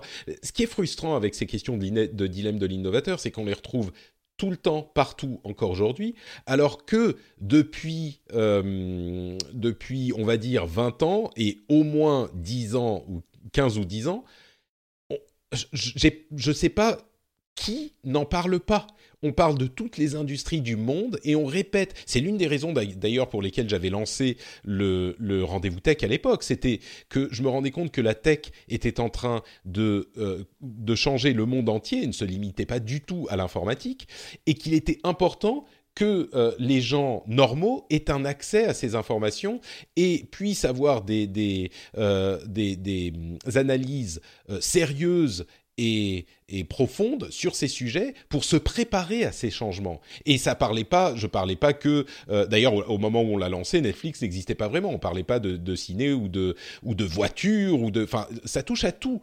Et le fait que certaines personnes n'aient pas, feignent de ne pas avoir compris euh, euh, que ça allait arriver, m'irrite toujours prodigieusement. Et quand Canal Plus va venir dire oh regardez ils sont arrivés en 2014 ils sont monopolistiques vous aviez 15 ans, les gars. Je suis désolé, vous pouvez pas sortir cette excuse. Mais c'est une question de, comment on dit incentives en français, pas de motivation. De motivation, oui. De motivation à agir. Le, le problème, euh, je vais te citer un exemple, mais je ne vais pas le nommer. Euh, un, grand groupe français, hein, qui n'est pas du tout un groupe de médias, euh, totalement autre chose, mais une immense marque dans son, dans son secteur, qui évidemment, comme tous les grands groupes, se disent, bon, il faut qu'on arrive à avancer sur notre transformation numérique. Donc, ils embauchent, par exemple, quelqu'un très bien qui va devenir responsable du, du, du, digital, enfin, tu vois, Chief Digital Officer au sens large, qui hérite d'une place au comité exécutif, etc. Enfin, tout à coup, c'est très important. Et euh, et qui donc euh, se démène, fait plein de trucs, lance plein d'initiatives pour arriver à faire rentrer cette immense société dans le 21e siècle. Et euh, pendant ce temps-là, le, CEO, le PDG, lui, il fait la tournée des popotes dans le monde entier, parce que c'est quand même une société mondiale, même si elle est française. Et il voit tous les patrons de région en disant Alors, fais voir tes résultats. Ah, bah ça, c'est très bien. Et donc, pour la transfo numérique, tu as, avancé ou... Le type dit Oui, mais attends, si je fais ça, je remplis pas mes objectifs de chiffre d'affaires. Bon, alors, c'est pas grave, on verra plus tard. Mmh, bien sûr, non, mais je sais. C'est la euh, dictature du trimestre suivant, je, comprends bien. Mais... C'est une vraie dictature, parce mmh. que tu es quand même tenu par euh, à la fois ton management, tes actionnaires, qui sont même tenus par euh, leur board, etc., qui vont dire Oui, non, mais t'es gentil, tu me dis, faut tout casser pour que dans 5 ans, on soit les meilleurs, mais d'ici 5 ans, qu'est-ce qu'on fait? Bon. Et qui ont des employés, qui ont des actionnaires, mmh. qui ont quand même, voilà, et un rôle à tenir. Et c'est très, très, très difficile. regarde, je sais pas, General Motors, enfin il y a un moment, on se dit, ces gens vont dans le mur, et, mais ils sont quand même trop intelligents pour ne pas s'en apercevoir, et pourtant ils y vont quand même. Mm. Je dirais peut-être, puisqu'on parle de voitures, euh, j'ai l'impression que les, les... l'industrie automobile s'est quand même rendu compte que ça allait euh, arriver et a travaillé à euh, la question de la voiture autonome, la voiture électrique, peut-être peut-être que c'est aussi une industrie et des technologies qui prennent beaucoup plus longtemps à arriver, donc ils ont eu un petit peu plus de temps, mais j'ai l'impression qu'ils seront prêts suffisamment en même temps que euh, bah, Tesla et les autres pour peut-être avoir une chance de, les concurrencer. Et, on mhm. pense à Google et, et, etc. C'est pas gagné. Hein, euh, non, c'est pas gagné, mais au moins ils sont en train de licencier 40 000 personnes. Hein. Non, non, bien sûr, mais mais mais ils y travaillent au moins, tu vois. C'est pas et ils ah, y travaillent et on n'y est pas encore. Alors je, je, prendrai que cet exemple-là parce que mm. c'est un super exemple. Euh, le, parmi les attraits de la voiture électrique, il y a deux choses. Euh, sa longévité, parce qu'on est en train de s'apercevoir que les batteries durent un temps euh, pas infini mais proche, et que les moteurs alors sont faits. Là, ça y est, je crois que Tesla, Tesla va sortir des voitures, si ce n'est déjà fait. Enfin, c'est les mêmes moteurs qu'avant, sinon maintenant ils vont les certifier pour un million de miles. Euh, tout à coup, c'est-à-dire que la voiture que tu achètes, qui va être à un prix, là, ça y est, parce que les courbes vont se croiser à peu près comparables à, une gamme euh, équivalente d'une voiture à moteur thermique, euh, tout à coup, elle va durer deux fois, trois fois plus de temps, avec en plus des coûts de maintenance qui, eux, vont être réduits à la portion congrue, parce qu'il mmh. n'y a plus de vidange, il a plus... Ah, il faut regarder, il faudrait que vous voyez la taille de, ce qu'est un moteur électrique sur une Tesla. C'est comparable à ce qu'on voit ailleurs, hein, mais ça fait la taille, je sais pas, de... Euh, d'une grosse cocotte minute, quoi. J'exagère, mais c'est un peu ça. Et ça pèse, le, ça pèse quelques dizaines de kilos et il y a quelques, quelques pièces mobiles. Euh, tu mets à côté de ça, je sais pas, le moteur turbo diesel de ma Volkswagen, euh, c'est une usine à gaz à côté, dans tous les sens du terme. Mmh. donc le, le, coût de maintenance va s'effondrer parce qu'il n'y a, a, rien à maintenir quasiment sur une voiture électrique à part le liquide de freinage et, et le lave-glace. et puis changer les pneus, le reste, mais ça c'est à peu près normal. Euh, ben ça, le problème, c'est que c'est une équation qui, si tu es constructeur automobile aujourd'hui, te va pas du tout. Parce que euh, tes concessionnaires, ils vont crier au loup, ils vont dire non mais attends, 40% de mes revenus, c'est la maintenance. Oui, non, mais euh, je, suis complètement d'accord, mais c'est exactement le dilemme de l'innovateur. Mais, mais tu peux pas voir ça et te dire on, on ne peut pas y aller parce que quelqu'un va y aller de toute façon, quelqu'un va y aller. Donc, euh, si c'est si c'est toi, enfin, si c'est si c'est toi, ça fait mal. PDG, ce sera peut-être le problème juste du prochain. Du PDG, ouais, pas ton problème à toi. Et je sais, c'est terrible, ah terrifiant, mais, souvent, c'est quand même des choses qui sont gérées comme ça. Hmm. Bon, écoute, euh, justement pour conclure, on peut parler de Uber et Lyft qui vont sans doute euh, se lancer sur les marchés publics en 2019, peut-être même début 2019. Euh, donc ça y est, on arrive enfin à la, l'étape IPO, entrée en bourse pour Uber. et, ça juste au moment où la récession arrive, ça va être nickel. Hmm. Mais bravo les gars. C'est, c'est, bah, écoute, il fallait que euh, euh, le nouveau président nettoie un petit peu les choses. Et il y est plutôt pas mal arrivé. Hein. Uber euh, et, maintenant, je trouve une société, comme je le disais, ils ont, ils sont plus trop dans les, dans les papiers, dans les, dans les journaux pour des histoires scandaleuses. les, les taxis ont l'air d'avoir accepté la situation. Les chauffeurs ont l'air de s'en sortir plus ou moins, au moins pour certains c'est peut-être le moment quand même pour entrer en bourse, mais. Bah, c'est même maintenant ou jamais. Oui, c'est ça. Euh, euh, je, vous, recommande l'interview euh, vachement bien de, Dara. comment c'est C'est Kosrov Jashi, c'est toujours facile à, dire. Le CEO du Beurre dans, dans le numéro du Point par mon camarade Guillaume Gralet qui a fait un super boulot. Le dernier numéro du Point, mhm. est-ce qu'il est, disponible en ligne aussi ou uniquement en kiosque? Oui, bien sûr. Évidemment. Évidemment. Euh, et puis Slack va entrer en bourse aussi d'ailleurs. Ça c'est une, une, réussite euh, assez assez éclair et assez incroyable. Hein.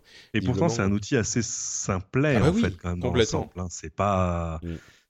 c'est un peu comme si on disait Google Docs va rentrer en bourse. Tu dis ouais ok euh, bon pourquoi pas ça vaut 10 milliards ah ouais vous êtes sûr? Sauf que comme le rappelle notre ami Jeff régulièrement, le grand truc de Slack c'est qu'ils ont des utilisateurs qui payent. Qui payent mais bien sûr. Et voilà et, et c'est ça qu'ils veulent donc.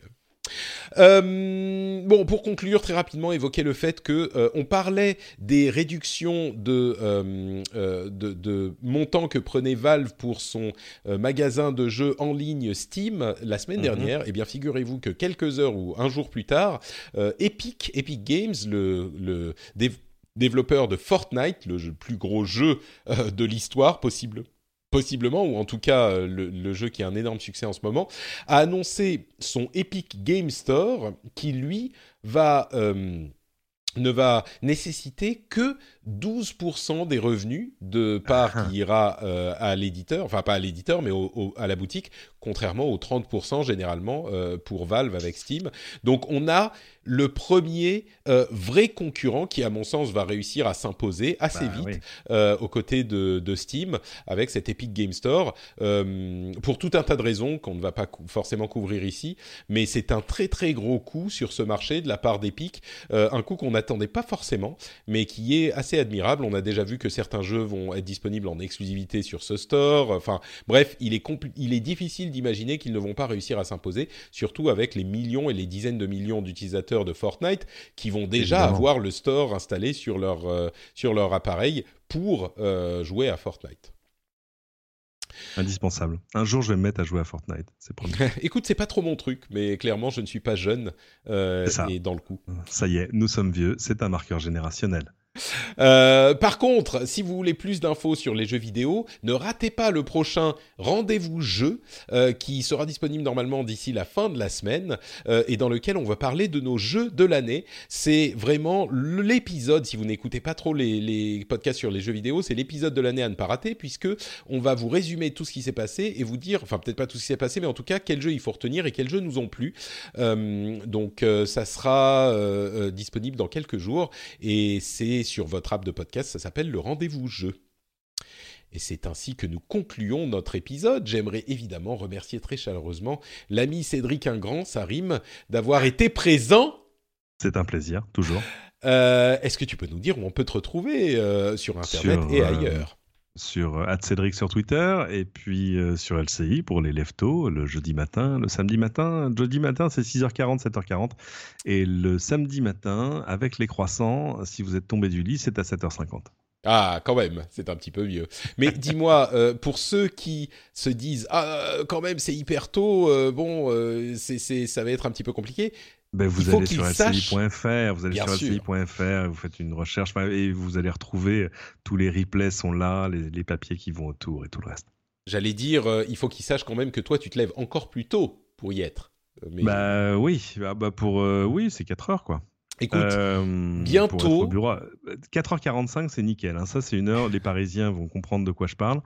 Euh, à 4h40, euh, et peu souvent avant d'ailleurs, vers 4h25, le, le, le périph' roule, mais, mais c'est une beauté. C'est un truc à voir une fois dans sa vie. ce que j'allais dire, c'est que bientôt avec ta Tesla, euh, ça t'arrangera parce que du coup tu pourras mettre l'autopilote sur tout le trajet sans aucun problème. Il y a personne. Évidemment. Et je, je, je vais trouver comme justification le fait de déménager un peu plus loin. Donc, Parfait. Bon bah merci Cédric d'avoir été là. Pour ma part, c'est Note Patrick sur Facebook. euh, non, pas sur Facebook. Oui, sur Facebook, Twitter et Instagram. Vous pouvez m'y suivre pour avoir des photos euh, de magnifiques euh, couchers de soleil en Finlande et de euh, mon, mon fils qui est, comme on disait, euh, le plus mignon qui soit.